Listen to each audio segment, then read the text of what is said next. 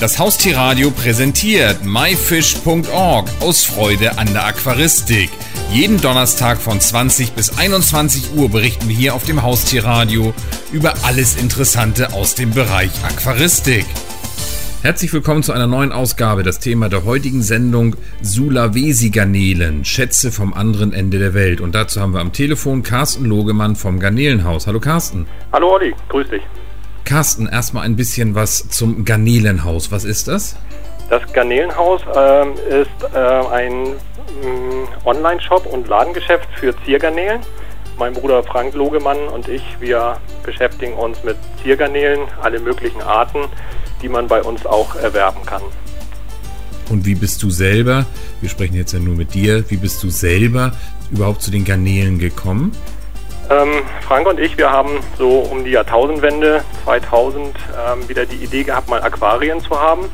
Wir hatten eine lange Pause. Als Kinder hatten wir schon immer Aquarien, aber dann haben wir eine lange Pause gemacht und äh, 2000 rum kam ich auf die Idee, mal wieder ein Aquarium anzuschaffen. Frank war auch gleich begeistert von der Idee und so sind wir los in Zooladen, haben geguckt, was gibt es Neues, was gibt es Tolles, haben uns auch jeder gleich ein Aquarium gekauft und die Garnelen entdeckt. Damals waren das die Amano-Garnelen, die da in dem Zooladen waren und die fanden wir gleich super klasse. Haben uns davon also auch schnell welche gekauft und haben uns dann auch in diese kleinen Krabbler verliebt. Garnelen sind ja keine Fische. Was genau sind Garnelen? Garnelen sind Krustentiere, die sind wirbellos. Ähm, die haben also kein, ja, kein Skelett innen, sondern sind wirbellose Tiere sind eigentlich ganz putzig. Muss man, musst du dir mal anschauen, sind schöne bunte kleine Viecher. Mittlerweile gibt es in allen möglichen Farben und Zeichenmustern, sehen echt super klasse aus. Viele kennen Garnelen ja leider nur von der Speisekarte. Das sind ja auch sehr beliebte, ja, wie darf man das sagen, Esstiere, oder? Ja, na klar. Also wir kennen es ja eigentlich auch nur oder hauptsächlich von der Pizza oder von dem Salat, aber ähm, da gibt es eben mittlerweile ganz viele Zuchtformen auch und wer die einmal gesehen hat, der möchte die auch nicht mehr essen, sondern sich die lieber anschauen und die beobachten, haben ein ganz tolles Verhaltens, Verhaltensweisen, sind also sehr putzig im Aquarium zu beobachten. Wir in Europa essen ja auch keine Hunde und Katzen, von daher, wenn man irgendwas als Haustier hat, dann isst man das sicherlich ja. eher selten.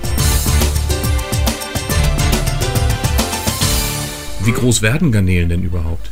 Ähm, die meisten unter, äh, werden so 2 cm, 3 cm groß die sind so die üblichen Verdächtigen, die man im Aquarium hält. Bienengarnele oder Red Fire Garnele. Ähm, es gibt aber auch größere Amano-Garnelen, die werden so 5 cm, 6 cm. Es gibt auch richtige Brocken, große Gabun-Fächergarnelen, die werden dann schon 10 cm und teilweise sogar noch größer. Wo sind Garnelen denn ursprünglich heimisch? Garnelen sind auf dem ganzen Globus heimisch was wir hier unter Ziergarnelen kennen, kommt oft aus Indien und Asien. Also aus Europa haben wir eigentlich in den Aquarien keine heimischen Garnelen und aus Südamerika oder Nordamerika kommen auch relativ wenig her. In Japan gibt es also ähm, gerade bei den Bienengarnelen viele Zuchtformen, rot, weiß, schwarz, weiß. Und da hat sich also die Bienengarnele so als Zuchttier herauskristallisiert, wo die Japaner auch viel dran rumzüchten. Das ist so die beliebteste und bekannteste Garnele, die ist heimisch in Südchina. Es geht ja heute auch hauptsächlich um die sogenannte Sulawesi-Garnele. Was ist denn an der das Besondere? Ja, das ist eine ganz besondere Garnele, denn äh, ich glaube, das ist fast einmalig auf der Welt. Ähm, in Sulawesi, in Zentral-Sulawesi, da gibt es ein Seensystem, Malili-Seensystem, sind äh, drei Seen miteinander verbunden, nee, zwei Seen miteinander verbunden und dort leben äh, ganz bunte Garnelen, also sehr schön gefärbte und gemusterte Tiere, die man eigentlich nur aus dem Meerwasser kennt. Also Meerwasseraquaristik hat ja immer so ein bisschen den Vorteil, dass viele bunte Fische und bunte Garnelen, auch wirbellose Tiere da sind. Und diese Tiere aus Sulawesi, die sehen also wahnsinnig schön aus, sind sehr kräftig gefärbt und mit gelben Punkten etc. Das ist also einmalig. Diese leben aber komplett im Süßwasser und auch der Nachwuchs entwickelt sich nicht äh, wie bei einigen anderen Arten im Meer, sondern die leben komplett im Süßwasser und entwickeln sich auch da. Wenn ich überhaupt Garnelen oder speziell Sulawesi-Garnelen zu Hause halten möchte, kann ich die erstens einfach im Tiergeschäft um die Ecke kaufen und zweitens, was muss ich dafür zu Hause vorbereiten? Leider ist es dann so, man hat ja oft auch so einen Haken, dann so eine besonders schöne Garnele, dass die Tiere sehr empfindlich sind. Wir haben die ersten Importe 2007 rum so gehabt, die leider alle größtenteils verstorben sind. Ähm, wir haben es also auf die Züchter, andere Züchter haben es leider nicht geschafft, die über längere Zeit zu halten und zu pflegen. An Nachzuchten waren da noch gar nicht zu denken, so dass wir erstmal herausfinden mussten, was für Lebensbedingungen haben die und äh, warum sind die so empfindlich. Da sind Frank und ich dann mit Roland Nummerich 2008 nach Sulawesi auch mal gereist und haben uns da die äh, Habitate angeschaut haben allerdings leider nicht so den Erfolg äh, gehabt, dass wir sehen konnten, ah, hier ist jetzt der Schlüssel. Äh, es ist leider so, dass die Tiere dort gefangen werden und dann erst umständlich nach Sulawesi, Süd-Sulawesi kommen müssen, dann nach Jakarta, dann nach Deutschland und diese ganze Prozedur hat äh, ja, viel Schaden angerichtet, sodass die Tiere hier schon sehr geschwächt ankamen. Dazu kam, dass sie auch noch sehr teuer waren. Also ganz zu Anfang hat so ein Tier 150 Euro gekostet. Und wenn man sich dann da zehn gekauft hat, die am nächsten Tag dann schon gestorben sind, das hat natürlich sehr weh getan. Aber wir haben nicht aufgegeben und so haben wir dann doch äh, das geschafft, nach und nach die Tiere ein bisschen stabiler zu bekommen. Also man sollte sich da schon, bevor man sich solche Tiere ins Aquarium holt, ähm, ein bisschen informieren oder nicht ein bisschen, sondern schon sehr umfangreich informieren, was die Tiere benötigen. Und den im Schauen im Internet bekommt man sie eigentlich in Online-Shops. Ähm, Im Zoogeschäft um die Ecke sind die Sulawesi-Garnelen. Aufgrund ihrer Empfindlichkeit haben die sich da leider nicht durchgesetzt, weil natürlich auch die Besitzer der Zooläden gesehen haben, dass die sehr schwer zu halten sind. Und deswegen ist es ein bisschen schwierig, an die Tiere ranzukommen.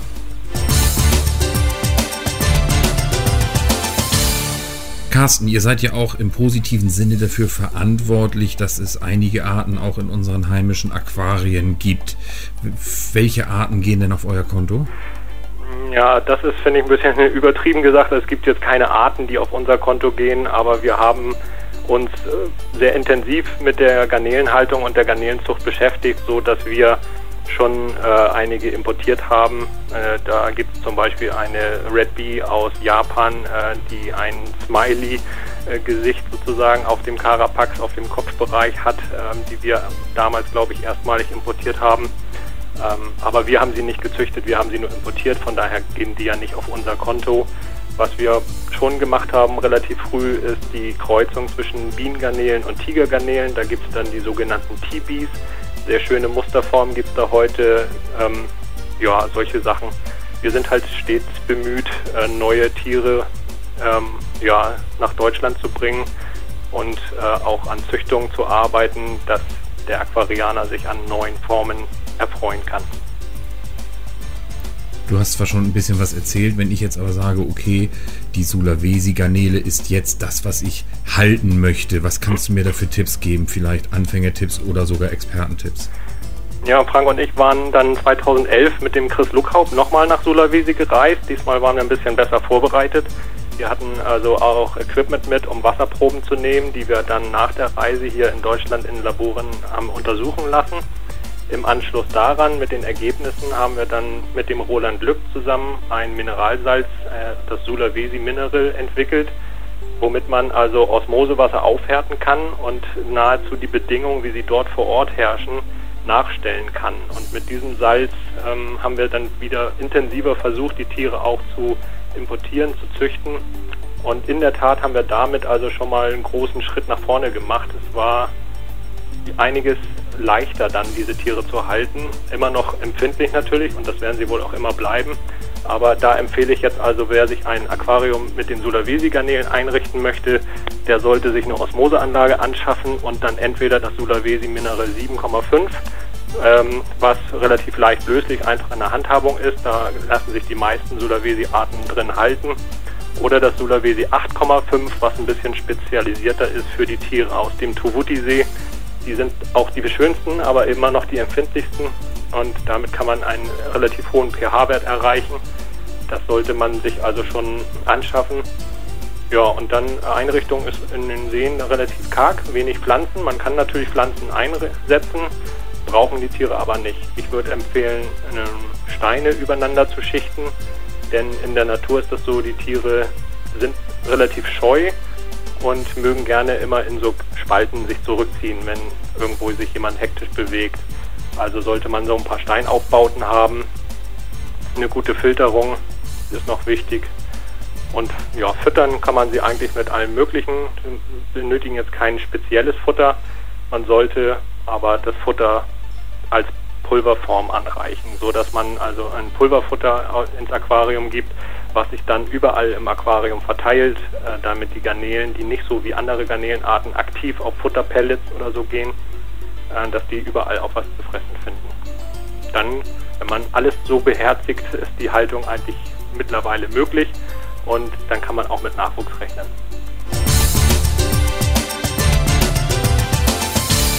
Gibt es dann auch noch andere Arten in der Garnelenszene, die den Sulawesi-Garnelen den Rang ablaufen könnten?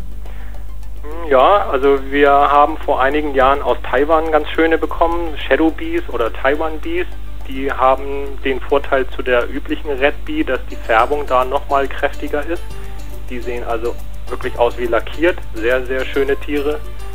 Ähm, den Rang ablaufen. Also meine persönlichen Lieblinge und ich glaube auch Frank sind die Sulawesi-Garnelen äh, denn die sind einfach an Farbenpracht und Eleganz, muss man fast schon sagen, kaum zu übertreffen. Das ist herrlich, die im Aquarium zu beobachten. Dann kommen allerdings schon relativ schnell auch die Bienengarnelen und die Red Bees und die ganzen Zuchtformen, denn da gibt es mittlerweile ganz tolle, schöne Farben und Formen. Carsten, du bist ja nun absoluter Sulawesi-Garnelen-Fan. Bleibt denn neben der Arbeit auch dann noch Zeit für andere Garnelen? Ja, wir haben mit unserem Geschäft äh, schon eine ganze Menge Arbeit, sodass wir die reine Zucht und die Experimente, die wir ja gerne auch machen, mit äh, verschiedenen Kreuzungen und Pflegen von sehr vielen verschiedenen Arten so ein bisschen auch nach hinten setzen mussten. Ähm, ich habe ja nun aber das Glück, genauso wie Frank ja auch, dass wir uns den ganzen Tag mit dem Thema beschäftigen können. Wir haben hier ein Ladengeschäft in Hamburg äh, Oststeinweg und da können wir uns ja, haben wir viele Becken, viele Garnelen und können uns dann auch den ganzen Tag mit den Tieren beschäftigen. Rein privat, ähm, dass wir jetzt in den Wohnungen zu Hause auch noch Becken haben, das ist nicht der Fall. Wir haben zwar jeder ein Aquarium noch in jeder Wohnung, aber wir haben da zu Hause den Keller ausgebaut zur Zuchtanlage und mm, ja, haben die Zuchtanlage jetzt wieder im Aufbau, denn die war vor so drei Jahren, als wir hier in das Ladengeschäft gezogen sind, ein bisschen reduziert worden. Ist ja klar, wenn man hier was aufbaut, dann ist man den ganzen Tag hier beschäftigt. Wir sind aber dabei, wieder zu Hause die Anlage zu komplettieren und macht auch schon Spaß, jetzt mal am Wochenende wieder neue Becken aufzusetzen und wieder die Garnelenzahl zu Hause auch zu erhöhen. Carsten, gibt es auf der Welt denn noch irgendwelche Ziele, wo man noch weitere Garnelen entdecken könnte? Entweder ihr oder andere?